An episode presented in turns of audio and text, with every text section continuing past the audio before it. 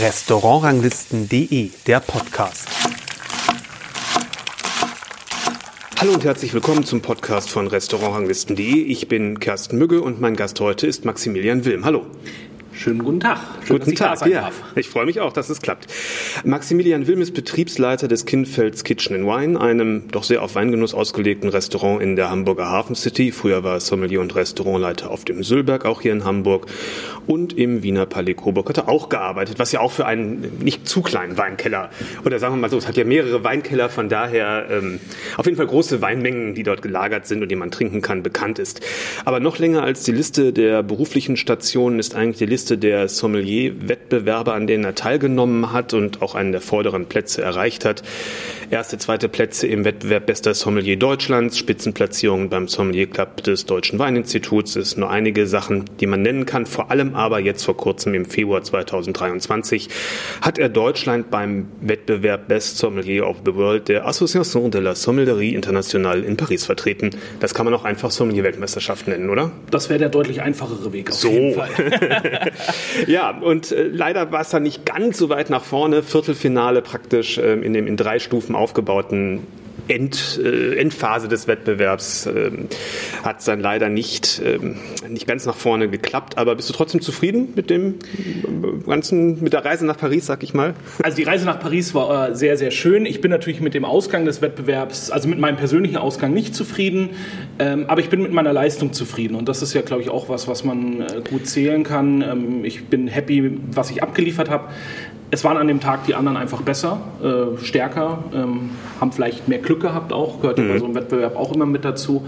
Und ähm, das hilft mir doch so ein bisschen, die leichte Enttäuschung auch äh, doch ein bisschen besser zu verdauen. Das ist ja bei einem Wettbewerb anders als bei einem Master Sommelier, bei solchen Sachen, wo man ja im Grunde mit seinem eigenen Können über die Latte springen kann oder nicht, je nachdem. Ähm, aber da kann es am Ende nur einen geben, ist ja äh, letztendlich oder eine geben ein oder eine, ja. Ähm, das, das ist ja auch der Reiz eines Wettbewerbs. Man, die, dieses Messen mit den anderen. Ähm, tatsächlich war es früher, was ich so gehört habe, auch viel verbissener. Heute ist es einfach auch eine, eine schöne Community. Man hat viele Freunde mittlerweile auch, die man von anderen Wettbewerben kennt. Und man freut sich dann auch für den anderen. Also hm. wir haben ja jetzt auch mit Joe Wessels einen in Deutschland lebenden Sommelier unter die besten sieben geschafft. Für, Südafrika war er am Start, ne? Genau. Ja, und das ist schon, mit dem habe ich mich natürlich einfach tierisch gefreut und man fällt sich in die Arme, aber ähm, der persönliche Ausgang hätte doch ein bisschen anders sein können. Ja. Was hast du dann nach dem, ähm, nach dem Ausscheiden sozusagen gemacht? Noch in ein paar Tagen? Warst du noch länger da in Paris bis zum ja, Schluss? Ich war, noch, ja, ich war auf jeden Fall bis zum Schluss und dann, äh, da meine Frau auch mit dabei war, noch ein paar Tage länger, ein bisschen ja. Valentinstag in Paris genossen. Äh, was kann es Schöneres geben? Ja, was kann es Teureres geben? Das ist auch wahr, ja. also da schlagen die Restaurants ja, gut, Skandinavien vielleicht noch. ja, aber die Pariser, die melken die Valentinstagskuh im Restaurant so, okay. auf jeden Fall richtig, ja. äh, mit Sondermenüs zu horrenden Preisen. Aber es war schön. Nee, also es gibt ja ein Rahmenprogramm auch bei der Weltmeisterschaft mit tollen Masterclasses, wo sich die Sponsoren auch präsentieren können. Also wir hatten tolle Masterclasses von Beaujolais Wein, von Bordeaux, äh, über, über Whisky, über Dom Perignon, ähm, wo man natürlich auch noch einen Lerneffekt hat. Dann ein bisschen Kultur, ein bisschen Paris angeguckt natürlich und dann natürlich das Finale auch live verfolgt im Publikum. 4000 Zuschauer, das war schon beeindruckend. Das in Wahnsinn, 4000? In einer Rugby-Arena. Also mhm. das ist die La Defense Arena in Paris gewesen. Da spielt normalerweise, ich weiß nicht, ob es die Nationalmannschaft ist oder ein Rugby-Team vor 22.000 Zuschauern. Die ja. haben so einen Teil eben abgetrennt und das war schon beeindruckend. Wahnsinn. Das ist dann schon eine große Aufmerksamkeit, die das dann genießt. Anders als man es von den vorherigen äh, ja, also in Tokio war es schon mal ähnlich okay. vor ein paar Jahren. Aber auch das war auch eine Weltmeisterschaft. Das war auch eine Weltmeisterschaft. Ja. Ich war ja auch schon bei der Sommer-Europameisterschaft ja. in Zypern. Da hatten wir halt noch sehr strenge Corona-Vorschriften. Ah, ja. Da durften außer uns Kandidaten und Delegierten eigentlich, glaube ich, so gut wie keine Zuschauer zugucken, weil Zypern sehr, klar kann man auch irgendwie immer verstehen, eine Insel hat doch nochmal andere Regeln bei Corona als, äh, als ein Binnenland, sage ich mal. Und das war da ein bisschen schade, was aber jetzt in Paris die Stimmung in, in dieser Arena war natürlich natürlich auch phänomenal, muss man mhm. schon sagen. Aber die erste Aufgabe oder die erste Runde, wo du ähm, sozusagen dann da ähm, gestartet bist, die war im geschlossenen Rahmen, im kleineren Rahmen oder wie war das? Genau, also das findet unter Ausschluss der Öffentlichkeit statt, bisschen, bisschen Presse, die Bilder machen darf und so, aber man kann jetzt nicht zugucken. Also es ist auch, ja. glaube ich, relativ langweilig, äh, 68 Kandidaten bei 90 Minuten beim Theorietest äh, ausfüllen ja, zuzugucken. Ich wollte, gerade sagen, was die Bestandteile der ersten Runde waren. Es, geht, es ging los mit einem äh, Blind Tasting, also mit einer Blindverkostung. Mhm. Da hatten wir vier Rotweine, äh, die eingeschenkt vor uns standen und dann war die Aufgabe, benennen Sie die Rebsorte, Herkunft und ähm, Jahrgang und dazu dann auch äh, die gemeinschaftliche Herstellungsmethode. Mhm. Es waren alles sehr leichte Weine, sehr frische Weine. Ich habe dann auf einen, äh, auf also ähm, äh, Maceration Carbonique, eine Kohlensäuregärung, mhm. eine intrazelluläre Gärung getippt. Das wir haben immer noch nicht alle Ergebnisse, also äh, das müsste so. richtig gewesen sein. Du weißt auch gar nicht, was richtig und was falsch war. Genau, also weiß, wir wissen mittlerweile, was die Weine waren, das ja. wurde im Finale aufgelöst, da hatte ich leider nicht so eine hohe Trefferquote. Mhm. Ich habe aber auch ein bisschen, weil die Weine sich alle sehr ähnlich waren, ich habe dann auch ein bisschen gepokert, sage ja, ich mal. Also ich habe ein paar Schüsse in den blauen Dunst abgegeben, die dann leider äh, nicht so ganz äh, richtig waren. Und da mhm. hatten die anderen wahrscheinlich ein bisschen mehr Glück. Dann gab es noch einen äh, aufgespritteten Wein, also einen Fortified Wein, ein Sherry war das, den wir komplett beschreiben mussten mit Aussehen, Riechen, Schmecken. Mhm. Und das Ganze immer unter Zeitdruck. Also ja. für beide Verkostungen hatten wir jeweils sechs Minuten Zeit und das muss eben schriftlich erfolgen. Und ja. eine schriftliche, man darf das dann auch nicht in Stichpunkten machen, ja.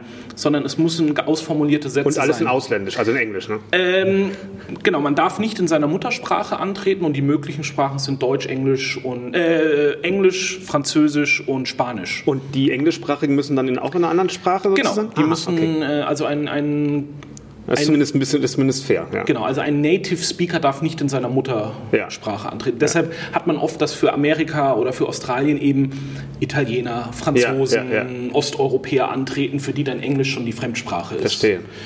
Ja, also da kommt halt dieser Zeitfaktor immer noch mhm. dazu. Sechs Minuten ganze Sätze schreiben, das ist schon, da tut die Hand dann auch weh. Ja, das glaube ich. Das fühlt man sich ein bisschen in Schulzeiten äh, zurück. Ja, definitiv. Und dann richtig in die Schulzeit zurückversetzt fühlt man sich dann mit dem Theorietest. Ja. Das sind äh, 90 Minuten, 100 Fragen, wobei aber teilweise jede Frage bis zu 20 Unterfragen hat. Also da geht es dann, okay. benennen, da stehen dann 20 Weingüter und du ja. musst sagen, äh, und du sollst sagen, aus welchem Land die kommen. Und das mhm. sind, ein paar kennt man immer, aber dann sind da Weingüter Weingüter dabei, da kann man sagen, davon hat man noch nie was gehört. Und das geht dann wirklich durch die ganze Welt. Und da eben auch nicht nur Wein, sondern Weingesetze, äh, Weinbau, also auch äh.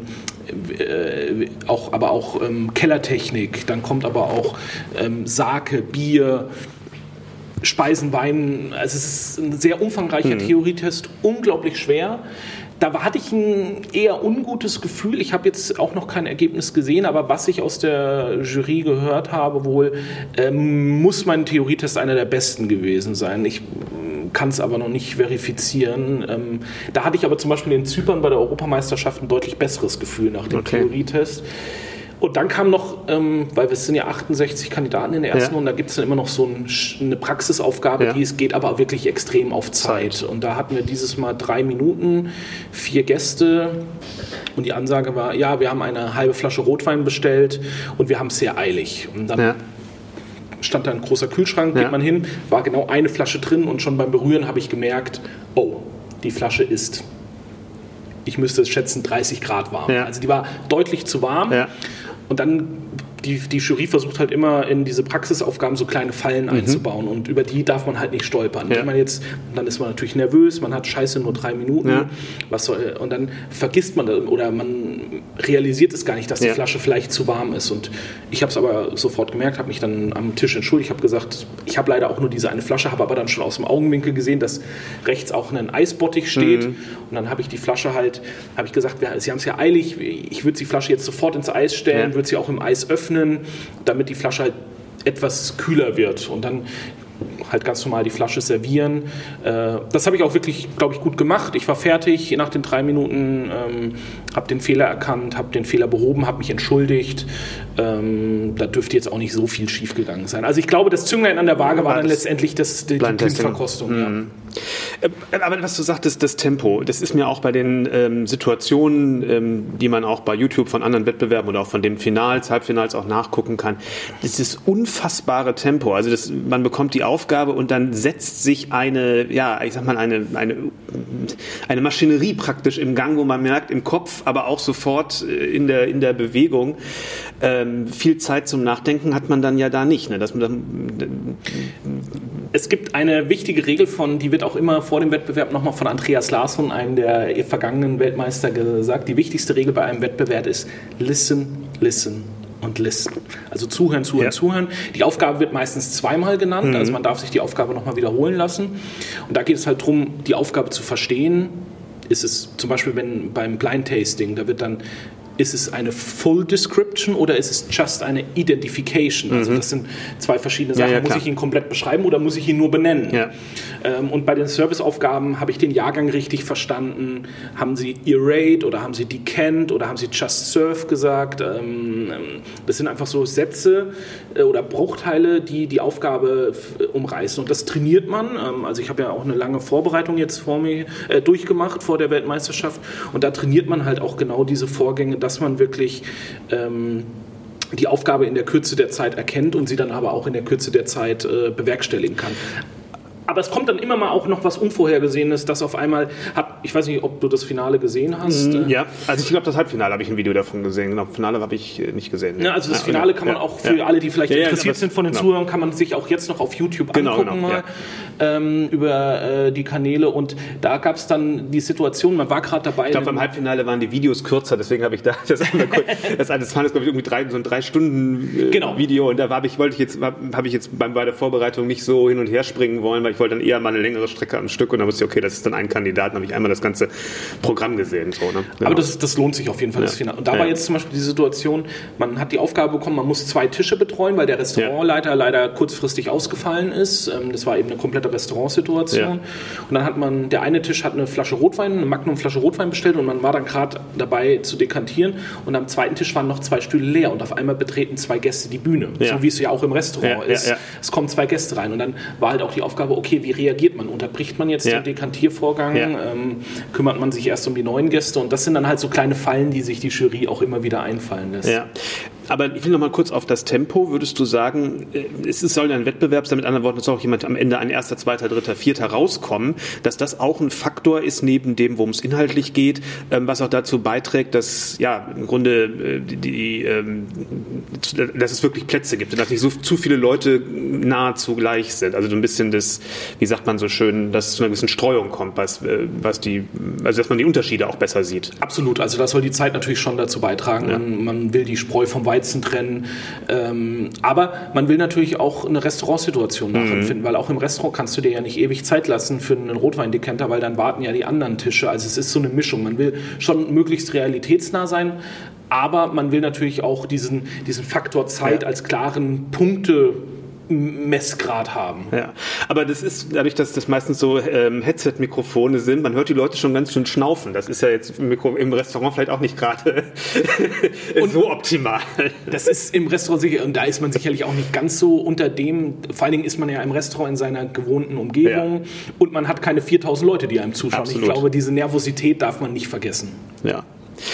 Gut, ähm, also es ist schon nicht unrealistisch, aber ähm, auch nicht so eins zu eins natürlich wie zu Hause. Es ist deutlich realistischer geworden. Also wenn man mhm. sich alte Wettbewerbe anguckt, äh, dann waren das schon, dann hat dann oft der gewonnen, der irgendwie der beste Verkoster und der beste Theoretiker war. Ja. Und mittlerweile versuchen sie wirklich den kompletten Sommelier zu zeigen. Es gibt oft eben auch Aufgaben mit Bier, mit Sake, mit, mit mhm. Spirituosen, Cocktails mittlerweile auch wieder mehr. Und da versucht man einfach wirklich die, die komplette Bandbreite eines Sommeliers zu zeigen. Und auch das, äh, äh ganz großer Punkt in den letzten Wettbewerben, Mitarbeiterführung. Ja dass man äh, jetzt zum Beispiel im Finale hatte man eine Barkeeperin, die einem die Cocktails gemacht hat, ja. aber man musste sie anweisen. Man musste ja. ihr sagen, äh, soll der Martini, äh, der, der Margarita mit Salz oder ohne. Ja. Ähm, ich hatte einen anderen Wettbewerb mal, da hatten wir einen Kommi und der, der durfte alles machen außer Wein einschenken. Also du konntest theoretisch ihm alle, ich habe ihm dann, dann hat man ihn die Gläser einstellen lassen, dann war extra Wasser vorbereitet, dann hat man, kannst du auch bei allen einmal, ob sie Wasser mit oder ohne Kohlensäure trinken wollen. Und das wird immer wichtiger und so versuchen sie halt auch die Wettbewerbe in die nächste nächste äh, in die moderne Zeit zu bringen. Ja, das ist nämlich auch ein Punkt, ähm, den, ich, den ich fragen wollte. Du sagtest gerade, die ganze Bandbreite zu zeigen und ähm, da es ja darum geht, ähm, den besten oder einen, den, den besten Sommelier rauszufinden bei solchen Wettbewerben. Ähm, ein Sommelier heutzutage in der modernen Welt der Restaurants kann ja sein von einer Weinbar bis hin zu einem ultraklassischen äh, Restaurant. Die gespielten Situationen sind auch aber eher so von der Anmutung für mich eher äh, doch eher das, die ganz klassische Restaurantsituation, auch vom ganz klassischen Service her. Das ist jetzt weniger ähm, das, was in der Sicht der Gäste vielleicht auch einen, einen guten Sommelier ausmacht, ähm, einen, einen Wein zu finden und einen Wein entsprechend zu präsentieren. Ähm, es geht doch mehr um das Handwerkliche dann eigentlich meistens. Ne? Ja, es gibt schon auch immer Aufgaben, wo es um Speisen-Wein-Kombination ja. geht und wo man dann auch frei sprechen darf. Ähm, es geht auch oft kommen jetzt so Marketingaufgaben mit rein, mhm. es kommen Aufgaben mit rein, äh, Wareneinkauf, weil als Zombie hat man ja oft auch ja. Eine, in den meisten oder in vielen Restaurants auch eine ordentliche Budgetverantwortung. Und ähm, beim Service bin ich bei dir, da ist es oft noch ein bisschen äh, antiquarisch vielleicht sogar. Ja. Es wird immer noch die, die Kerze äh, mit dem äh, angezündet. Da wird tatsächlich aber auch diskutiert innerhalb der, der Wettbewerbskomitees, ob man da nicht vielleicht auch eine elektrische Quelle erlaubt. Ähm, oh.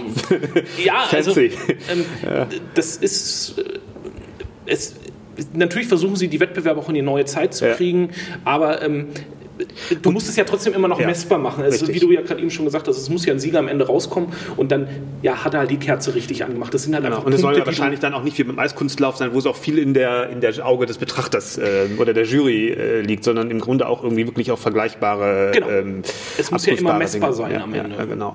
Und es ist am Ende natürlich bei, bei, einem internationalen Wettbewerb auch noch irgendwelchen Standards, die in Australien, ähm, Japan und Europa und Amerika genau die gleichen sind. Also es genau. kommt ja auch noch dazu, ne? weil so ein kultureller Faktor spielt ja auch gerade bei Service, finde ich, auch mit rein. Absolut. Und natürlich ist es anders, ob ich jetzt in einem Drei-Sterne-Restaurant ja. stehe oder hier bei uns im Kindfels, wo es doch ein bisschen lockerer ja. äh, zustatten geht. Aber letztendlich ist ja das Ziel eines Sommeliers, den Wein in der perfekten Verfassung für den Gast ins Glas zu kriegen. Hm. Du hast vorhin gesagt, du hast natürlich trainiert, du hast dich vorbereitet. Wann hat die Vorbereitung angefangen für, das, für diese Weltmeisterschaft jetzt? Also sind von den anderen Wettbewerben natürlich, die ja letztendlich zur Qualifikation und auch schon zur Vorbereitung äh, irgendwo beigetragen haben, dass du überhaupt in, in die Lage gekommen bist, daran ja, teilzunehmen. Also Aber jetzt die konkrete die konkrete Trainingsphase? Die konkrete Trainingsphase circa ein Jahr vorher. Wahnsinn. Ja, also da ging es dann, da hat man wieder angefangen, sich wirklich deutlich intensiver mit der Theorie zu beschäftigen. So, ich sag mal, die zwölf bis sechs Monate vorher habe ich so eine Stunde am Tag mhm. aufgewendet, so Theorie wiederholen, viel ähm, Karteikarten wieder aktivieren, einfach, ja, äh, ja. dass der Kopf wieder äh, auf Touren kommt. Und dann ab sechs Monaten vorher sind wir dann so auf zwei bis drei Stunden am Tag gegangen, auch mit äh, zwei bis drei wöchentlichen Trainings, hier mit, mit Thorsten Juncker zum Beispiel mhm. von der Weinbank oder mit Stefanie Hehn, also mhm. mit der Community hier in Hamburg, mit vielen Freunden, die mich unterstützt haben, aber auch mit äh, Trainings über die Sommelier Union, wo wir uns mit Sommelier-Kollegen aus, aus Holland, aus Belgien getroffen haben und dann ein mehrtägiges Training mit Marc Almert gemacht haben. Und da fahren wir dann schon Pensum wo wir dann einfach auch diese Serviceaufgaben immer wieder auf Zeit trainieren, wo wir, ähm, du, du, steigerst dich dann halt. Am Anfang trainierst du die Technik, dass du die Abläufe, äh, dieses Muscle Memory, dass, die, ja. dass der Körper einfach nicht groß nach, wie du gerade gesagt hast, die Leute verfallen in so einen Automatismus. Hm. Du musst, wenn du die Aufgabe gehört hast und das heißt dann, Time, jetzt läuft die Zeit, dass du nicht mehr nachdenken musst, was muss ich jetzt eigentlich machen, sondern du weißt genau, äh, wo dein Kellnermesser ist. Ja. Du, du, trainierst wirklich, also man kann es schon so ein bisschen mit Leistungssport vergleichen. Du trainierst Abläufe. Ja. Ähm, zum Beispiel, ich habe mir angewöhnt dann für die Wettbewerbe, ich habe mein Kellnermesser schon das Messer immer draußen. Das sind ja. drei Sekunden, die dir äh, die Streichhölzer, wir nennen sie äh, Hasenohren, ja. zwei Streichhölzer ja. tragen schon immer aus der Packung raus, weil ich muss die Packung ja, klar, nicht öffnen. Friemel, Friemel auf einmal. Ja, und dann bist du nervös, dann genau. fällt die Packung runter. Nee, du musst einfach nur das Ding ziehen und das sind Kleinigkeiten, aber sowas trainierst du. Und es gibt einem natürlich auch mal so ein Sicherheitsgefühl. Man weiß eigentlich, also vielleicht braucht man es am Ende gar nicht für die Zeit, aber man weiß schon, es ist noch, es ist auf jeden Fall äh, ein, ein Ding weniger, wo ich dran denken muss. Genau. Ne? Oder wo stelle ich was auf meinem Arbeitsplatz hin ja, auf meinem ja, Gerrido. Und das haben wir dann ab so sechs Monate vorher angefangen zu trainieren. Da ging es dann wirklich auch intensiv los mit dem, mit dem Blind Tasting, mehrmals wöchentlich. Dann auch immer, man wir sind ja alle, wir leben ja in der modernen Zeit, wir sind ja alle nur noch tippen gewöhnt, mhm. Handschreiben sind wir ja alle fast nicht mehr gewöhnt. Und dann wirklich diese, du sollst schnell schreiben, du sollst viel schreiben und es soll auch noch einer lesen können, weil ja. was die Jury nicht lesen kann, kann sie nicht bewerten. Ja. Und das war wirklich auch, und dann habe ich angefangen, zum Beispiel bei diesem Blind Tasting, die Sätze einzeln zu zerlegen. Welche Wörter kann ich vielleicht rausstreichen, ja. um schneller zu werden? Ja. Und dann hast du wirklich so ein Schema halt ja, auch auswendig im Kopf und setzt dann eigentlich wie so ein Lückentext nur noch die Aromen, die der Wein dir gibt, ein und am Ende kommt am besten das richtige Ergebnis raus. Ja, und ähm, sag mal, bei einem, bei einem Blind Tasting, wie viel ich sag mal, wie viel Glück ähm, gehört dann auch dazu, dass das Richtige damit dabei ist, ähm, weil ich sag mal natürlich klar, wenn man kann sich was, ähm, man kann sich Dinge, das ist das ist der Beruf, äh, man hat viele Geschmäcker abgespeichert und die Raster sich abgespeichert, wie man auf was kommen kann, dass es am Ende auch nur noch in diese Region zumindest geht oder bestimmten bestimmte Stilistik. Wie gemein ist das? Also in anderen Worten, es gibt ja auch Weine, die schmecken wie, kommen aber ganz woanders her. Wie, wie, was ist da so das, die, die Pferdefüße und die Fallen letztendlich? Ja, also natürlich versucht die Jury da schon Sachen zu machen, die jetzt vielleicht auch genau so eine Falle sind. Ja. Es schmeckt wie, kommt aber und dafür gibt es einen klaren Als Indikator. Ja. Äh, und wenn du den halt nicht erkennst, biegst du halt falsch ab. Ja. Ähm, ich glaube schon, dass eine Portion Glück mit dazugehört, aber ähm, es gibt, glaube ich, auch einfach unterschiedliche Typen an Verkostern. Ich würde mich immer als Bauchverkoster bezeichnen. Habe ja auch ein bisschen mehr Bauch da. das ist ja dann der Vorteil. äh, ich brauche so ein bisschen Zugang zu dem ja, Wein. Ja. Ich habe manchmal das Pech, wenn mir ein Wein nicht liegt, dann werde ich den wahrscheinlich auch nie erkennen. Hm. Ähm, äh, es gibt aber zum Beispiel Stefanie Hehn, ich glaube, mit der habt ihr auch ja, schon mal ein Interview genau. gemacht, die kann halt super analytisch verkosten und diese, die hört sich selber sozusagen zu und weiß dann am Ende, was rauskommen soll. Da habe ich immer so ein bisschen Probleme mit, ähm, da habe ich immer tierischen Respekt vor, aber äh, ein bisschen Glück gehört immer dazu. Also ich bringe immer gerne das Beispiel von der deutschen Meisterschaft, von der Sommelier Trophy 2017. Da werde ich auch heute noch von vielen Leuten drauf angesprochen. Da habe ich den Wein im Finale, wie wir so schön sagen, genagelt und das mhm. war ein Xino Mafro aus Griechenland. Und das hast du genagelt, nageln können, weil? Ich genau den Wein, Wein, drei Wochen vorher getrunken so. habe. Ah, ja. ne? Also der war so prägnant, der hat sich so eingeprägt und ähm, und dann sagt man, okay, es ist ja auch ein Finale, dann muss man auch mal pokern. Absolut. Ja. Gut, also dann merkt schon, das ist wahrscheinlich am Ende das, ähm, das wo, wo die meisten wie soll man sagen, die meisten Unbekannten natürlich mit, mit reinspielen und was wahrscheinlich am Ende bei der einen oder anderen Platzierung schon ziemlich entscheidend ist. Ne? Bei Leuten, die an anderer Stelle eigentlich doch gleich, gleich oder ähnlich gut sind. Ja. Äh, also es gewinnt immer der kompletteste und ja. es gewinnt immer der, der am, oder diejenige, die am wenigsten Fehler macht. Also ja, es geht ja. keiner fehlerfrei durch einen Wettbewerb und am Ende gewinnt der, der am wenigsten Fehler gemacht hat und vielleicht auch das Portion Quäntchen Glück hatte. Nun ist natürlich so ein Titel, so ein Gewinn, was einem Renommee gibt in der Branche, aber auch auf Gäste ja durchaus ähm, wirkt. Die lesen das dann irgendwie in der Zeitung und das kann ja eine Entscheidung sein, in ein bestimmtes Restaurant zu gehen. Was würdest du sagen, kann man ähm, oder was kannst du mit deinen ja doch durchaus auch vielen Wettbewerben, die du, wo du erfolgreich teilgenommen hast, in die Restaurantsituation reinbringen? Was bringt mir das da, wenn ich, äh, wenn da, wenn ein, ein, ein Weltmeister äh, oder ein deutscher Meister ähm, für die Weinauswahl zuständig ist oder fürs Servieren und fürs Servieren? Erstmal bringen tut dir das Nix. tatsächlich nichts. Ne? Also ähm, äh, ich kann für mich sagen, mich haben diese Wettbewerbe zu einem besseren Sommelier gemacht, weil ja. du beschäftigst dich einfach mit mehr Wein, du beschäftigst dich mit mehr Getränken, du lernst andere Regionen kennen. Ähm, ich habe Weine mittlerweile auf der Karte, die ich bei Wettbewerben probiert habe, die ich äh, kennengelernt habe in Masterclasses, die mir gefallen haben. Ähm, ich glaube, ein großer Pluspunkt dieser, dieser Wettbewerb ist die Community, die du aufbaust, weil man über Social Media, man vernetzt sich, man sieht Weine, die jetzt schon zum Beispiel in Australien getrunken werden, die auf dem deutschen Markt vielleicht noch gar nicht verfügbar sind oder so. Und das ist schon so, was mir dann hilft, natürlich auch eine spannende Weinauswahl zusammenzustellen. Der Mehrwert für den Gast ist, ähm, vielleicht im ersten Moment gar nicht messbar. Hm. Äh, aber ich glaube, dass ähm, natürlich man kann wieder ein bisschen mehr Emotionen reinbringen, man kann eine Story erzählen.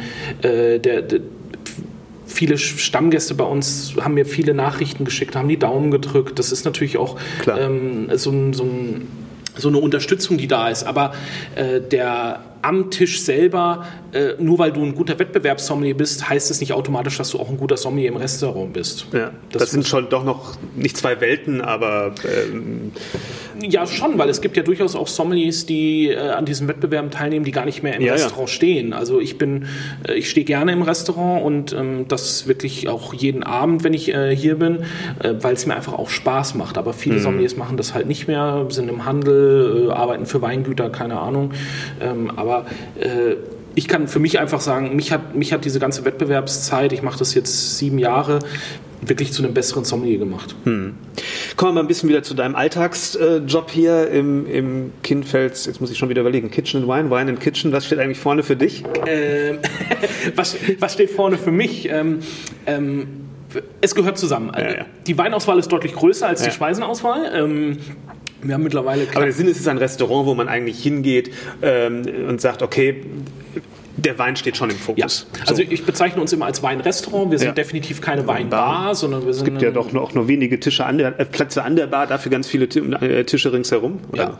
also wir, wir, sind ein Weinrestaurant äh, und aber der Wein steht schon ganz klar im Vordergrund. Mhm. Ähm, das ist aber auch das Schöne bei uns. Ich habe auch sehr viele weinverrückte Köche, auch ähm, Kirill und Jana mit Kindfeld, mit denen mhm. ich das Restaurant ja zusammen entwickelt habe und betreibe, äh, sind beide weinverrückt und das ist das Schöne. Ich kann in die Küche zum Beispiel gehen und sagen, hey, ich habe hier einen coolen Wein gefunden, können wir irgendwie ein Gericht dazu machen? Oder die Küche kommt zu mir und sagt, hey, wir wollen das und das machen.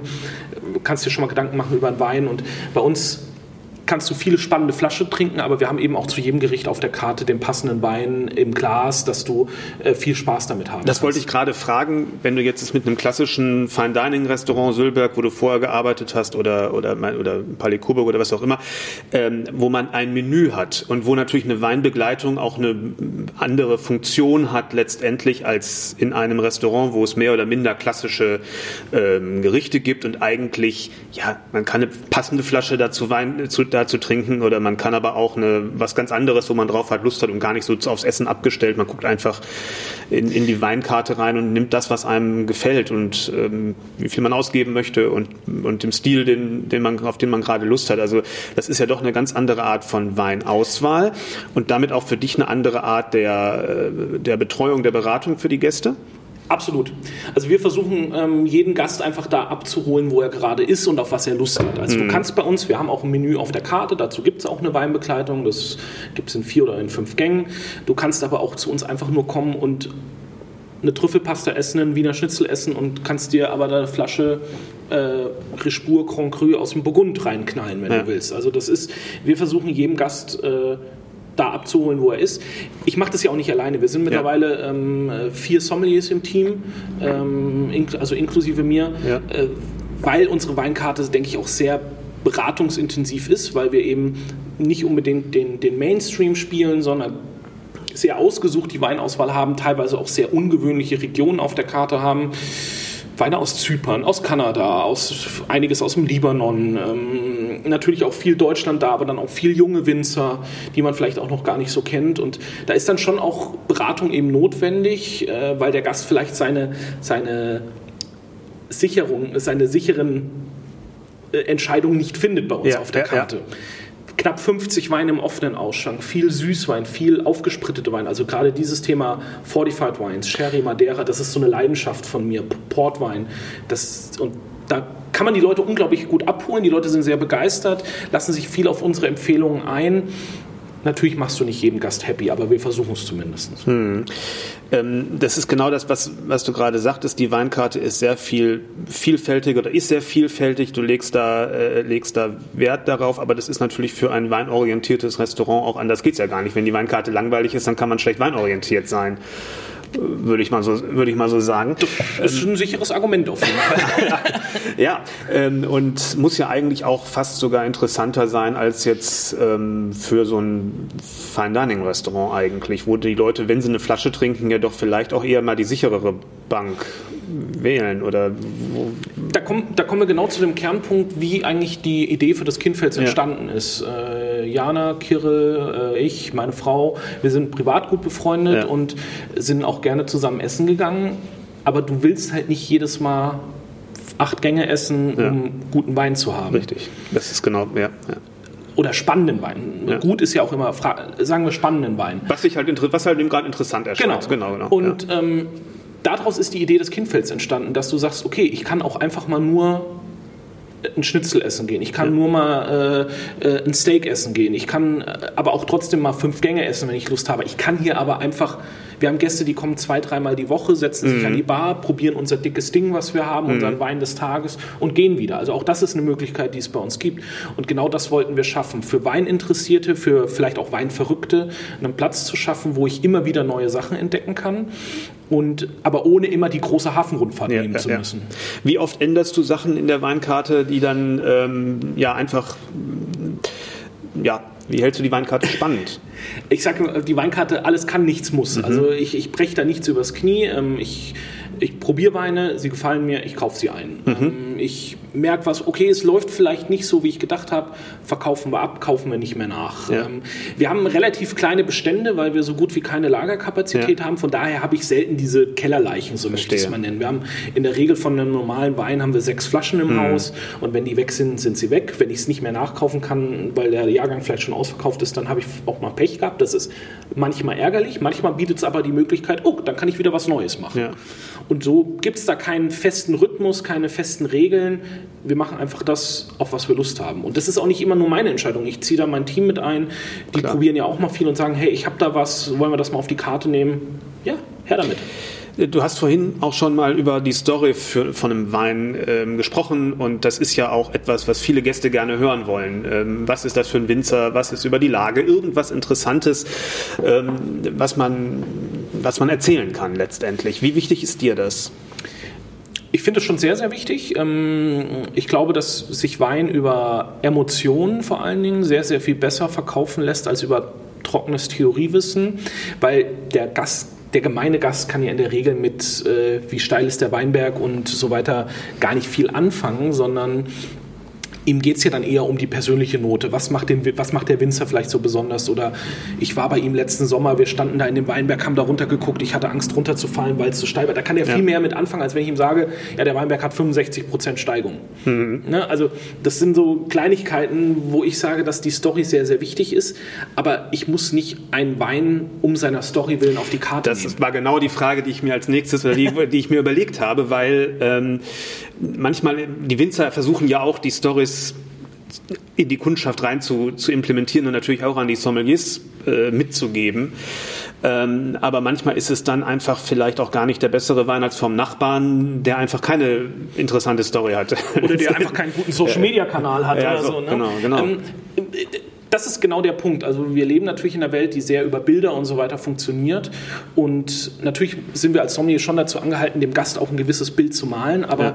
Ähm, ich mache mir immer noch meine eigene Meinung. Also ja. es kommt kein oder so gut wie kein Wein auf die Karte, den ich nicht vorher probiert habe. Ja. Es gibt natürlich Winzer, die kenne ich seit vielen Jahren. Das kaufe ich jedes Jahr. Äh, probier mal den neuen Jahrgang. Okay, ist anders, ist besser, ist schlechter, ist schmeckt einfach anders, aber spiegelt natürlich auch den Jahrgang wieder. Ähm, und ich habe immer mal wieder Winzer, die auch kommen und sagen, hey, du musst das auf die Karte nehmen, das ist total toll. Und dann probiere ich das und sage ich, ja, aber es schmeckt mir nicht. Hm. Und dann kaufe ich den Wein auch nicht. Also, hm. weil etwas, was mir nicht schmeckt oder wo ich auch kein, bei mir keinen Markt für sehe, also ich, nicht jeder Wein muss mir ja hundertprozentig selber schmecken, aber ich muss ihn zumindest an meine Kunden verkaufen können oder ja. es muss auch ein bisschen ins Konzept passen. Und da gibt es immer mal wieder Weine, wo ich dann sage, okay, der Wein ist handwerklich gut gemacht, aber er passt hier nicht rein. Hm. Und dann kaufe ich ihn auch nicht. Ich wollte noch mal aber auf die Story, äh, wenn du dich informierst bei Veranstaltungen oder so weiter, hm. du sprichst mit verschiedenen Winzern, merkst du, ah ja, da kann man was draus, draus machen oder mehr, oder hast du manchmal das Gefühl, das ist auch schon so ein Overselling, sagst du, du sagst, du musst mir jetzt nicht dein, wie du hier dein, dein, was weiß ich, deinen Weinkeller von links nach rechts äh, gestreichelt hast, äh, erzählen, so. Ja, klar versuchen die Winzer auch natürlich interessant zu bleiben. Äh, bei manchen Sachen äh, finde ich das gut, bei anderen sagst du dann, bin ich bei dir, wo du sagst, come on, Junge, das, äh, du hast jetzt das Rad auch nicht neu erfunden, und, äh, sondern nehmen wir mal jetzt diesen Naturweinzug zum Beispiel. Viele ja. wollen da jetzt einfach mit aufspringen, mhm. aber gerade das Thema Naturals funktioniert halt nur, wenn du es auch wirklich lebst. Wenn du ja. das aus voller Überzeugung machst, dann kommen da auch wirklich gute Weine bei raus. Bestes Beispiel Weingut Odinstal in der mhm. Pfalz phänomenale Weine, leben Biodynamie, ja. leben äh, Diversität, die sind das einfach. Ja. Viele Winzer sind das aber nicht. Ja. Naja, das ist so. Ähm, ein beliebtes Spielchen und, und Sachen in Medien mit, mit Sommeliers ist ja auch immer irgendwo nicht doch noch rauszufinden, ob nicht bei Aldi irgendwie ein guter Wein noch, äh, noch rumsteht. Ich will die Frage mal rumdrehen, weil mich das beschäftigt mich, ähm, mich viel, viel mehr. Wo ist aus deiner Sicht eine Grenze, eine Preisgrenze, wo das aufhört, was sagen wir mal, die Löhne, Weinberg, Arbeit, das alles, ähm, wo das alles mit vernünftig bezahlt ist, sagen wir mal, und ab wann Marketing, Knappheit, einfach der Markt anfängt zu wirken, weil ähm, ich sag mal die Preisdifferenzen, die man beim großen Gewächs hat innerhalb eines Weinguts, das ist, kann ja 100 Prozent äh, teilweise äh, bedeuten. Ich glaube, kann mir aber jetzt schlecht nicht vorstellen, dass der Arbeitsaufwand für Weinberg X so viel anders ist wie für Weinberg Y, sondern ist dann die Frage, davon gibt es halt viel weniger und deswegen, und die Nachfrage ist bei allen gleich groß oder der ist nominell, gilt der einfach draußen als der bessere Wein und wird deswegen dafür mehr bezahlt. Ähm, hast du, gibt es da so Punkte oder weißt, kannst du das schätzen, wo so ein Punkt ist, wo man sagen kann, alles darüber, da ist man dann nicht mehr auf dem, auf den ganz reinen Kosten, die wirklich anfallen? Also ich kann es dir jetzt nicht äh, sagen. Zu ist ja auch von Region zu Region unterschiedlich absolut. wahrscheinlich. Ne? Na, also dass ein Wein an der Mosel einfach mehr Geld kosten muss als in der Pfalz äh, in der Regel, äh, weil du einfach ganz durch die Steilheit der Weinberge ganz anderen Arbeitsaufwand hast. Äh, das sollte, glaube ich, jedem, der mal an der Mosel entlang gefahren ist, auch irgendwie klar sein, dass so eine, wo du alles mit der Hand machen musst, einfach deutlich mehr Geld kosten muss, als wo du auch viel mit dem Trecker machen kannst. Ja. Das ist, äh, das sollte irgendwie, äh, das sagt einem schon der gesunde Mensch. Gut, aber viele, viele Kabinette oder auch mal später lesen oder auch ein großes Gewächs, wenn es dann trocken ist an der Mosel, ist ja durchaus nicht die teuersten äh, großen Gewächse und die äh, Sachen in Deutschland. Da gibt es ja durchaus in, aus flach, flacheren Lagen kommende, die deutlich teurer sind. Natürlich, also dieses... Ne? Also, das dieses, ist ja genau der Punkt dann. Ja, ja, das ist genau der Punkt, auf den du hinaus willst. Dieses Thema Marktpreis kannst du sicherlich nicht mehr außer Acht lassen. Ja. Das ist in den letzten Jahren auch wirklich explodiert. Also ja. gerade Corona hat dann auch nochmal dazu beigetragen, da sind ja in, in Internetbörsen Weine gehandelt worden. Äh, das, das ist absurd. Zu mir hat mal ein sehr bekannter Winzer aus dem Burgund gesagt, mehr als 250 Euro kann ein Wein nicht kosten. Damit hm. ist alles bezahlt, damit habe ich Geld verdient. Ähm, das ist, war für ihn so die magische Grenze. Ja. Alles, was drüber geht, ist Spekulation. Ich bringe immer den Vergleich, wenn du dir einen Ferrari kaufst. Ja. Natürlich weißt du, du kaufst ein unglaublich gutes Produkt. Da ist auch viel Handwerk drin, da sind unglaublich hochwertige Teile verbaut. Aber du zahlst natürlich auch viel für das gelbe Pferd, was vorne ja. drauf ist. Und so ist es sicherlich bei Wein mittlerweile auch. Ähm, Bordeaux war so die erste Region, die explodiert ist. Die ist dann irgendwann zusammengebrochen. Jetzt im Burgund kennen die Preise ja nur noch eine Richtung. Wir haben ein paar Weingüter in Deutschland, die in ähnliches Sphären vorstoßen. Ähm, da sage ich aber jetzt zum Beispiel, da gibt es dann auch unterschiedliche Ansätze. Wir haben das Weingut Klaus-Peter Keller in Rheinhessen, die erst auf dem Sekundärmarkt eigentlich richtig teuer werden. Ja. Ab Hof ist das, das relativ. Ist eher die Frage, den Fuß in die Tür zu bekommen und was zu bekommen. Das, das ist, ist da die erste Problem. Frage, genau. Aber wenn du was bekommst, das ist, sind normale Preise, würde ja, ich sagen. Ja. Aber das wird dann auf dem Sekundärmarkt unglaublich teuer. Also ein Fläschchen G-Max, ich weiß, ich kenne jetzt keine aktuellen Preise, aber zweieinhalbtausend sind wir bestimmt unterwegs dafür. Dann hast du aber ein Weingut, äh, für mich immer noch das Weingut Nummer eins in Deutschland, äh, Egon Müller, mhm. Schwarzhof äh, an der Saar. Die waren schon immer teuer. Ja aber sind jetzt auch noch mal deutlich teurer geworden. Aber da ist es auch wirklich eine unfassbare Qualität ähm, und äh, mit äh, aus einem Generationsbetrieb. Und äh,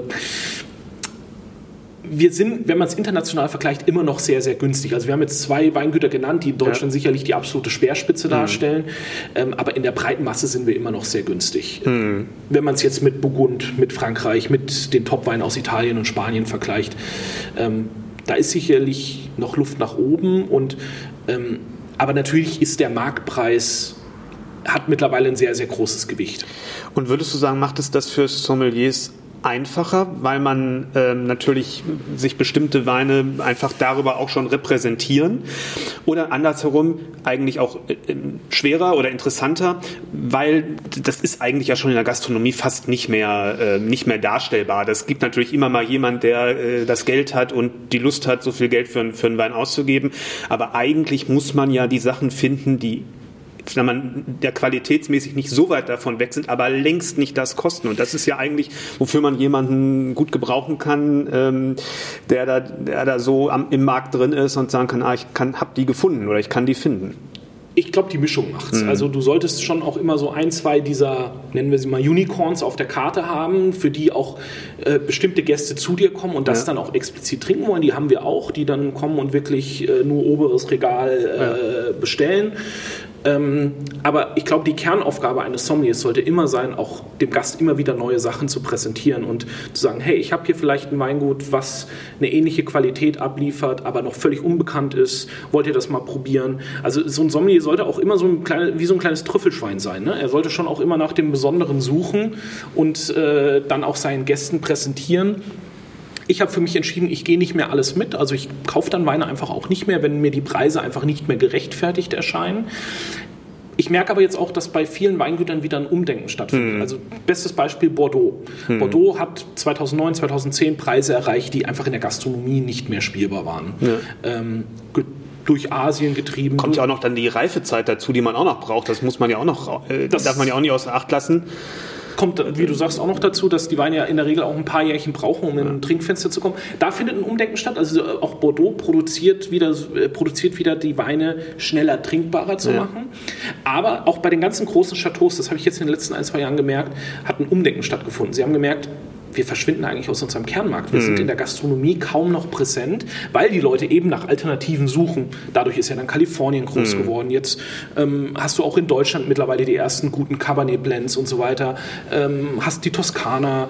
Also die, die Sommeliers sind ja dann in die Alternativen gegangen und das reduziert natürlich dein dein, deine, deine eigene Kapazität. Und das ist in Bordeaux angekommen. Und mittlerweile versuchen sie wirklich wieder auch die Gastronomie mit deutlich günstigeren Preisen wieder zu locken und anzufüttern. Und das äh, finde ich sehr, sehr gut. Und schauen wir mal, wie sich das weiterentwickelt. Ich will noch einen Punkt ähm, ansprechen. Du bist ja auch in der Sommelier Union aktiv, ähm, mhm. ähm, sozusagen. Ähm, ich nehme die Sommelier Union in erster Linie immer wahr über Veranstaltungen und alles Mögliche, was angeboten wird für die Mitglieder.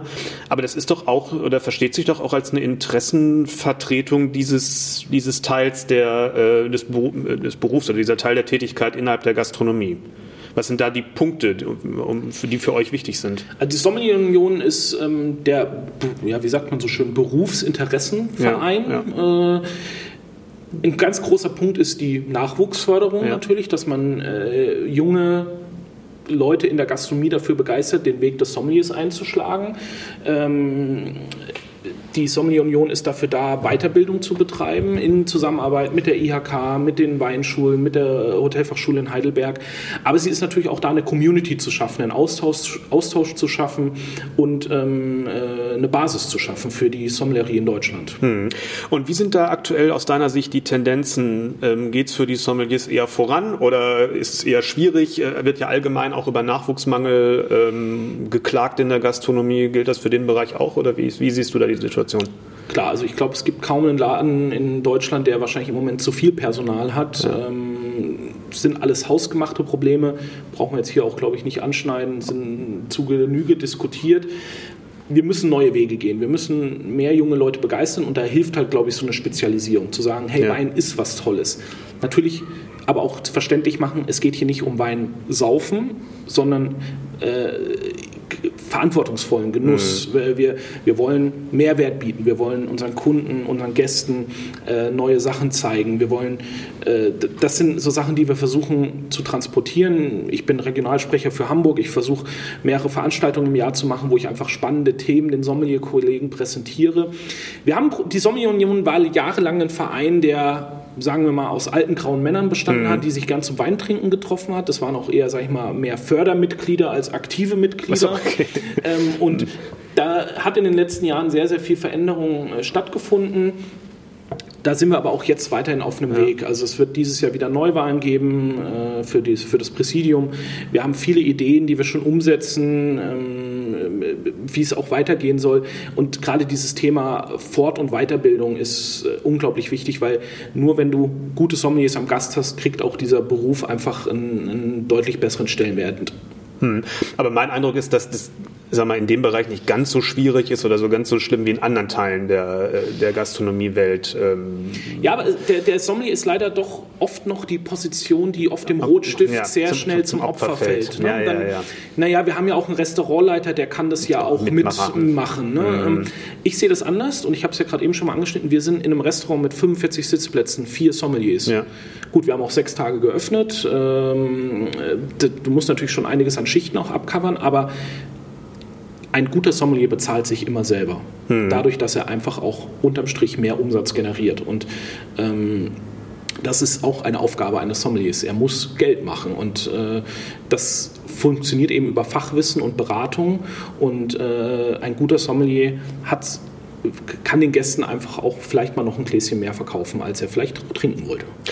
Jetzt ähm, habe ich eine Frage noch. Ähm, wie stoppt man den Redefluss eines, eines Sommeliers?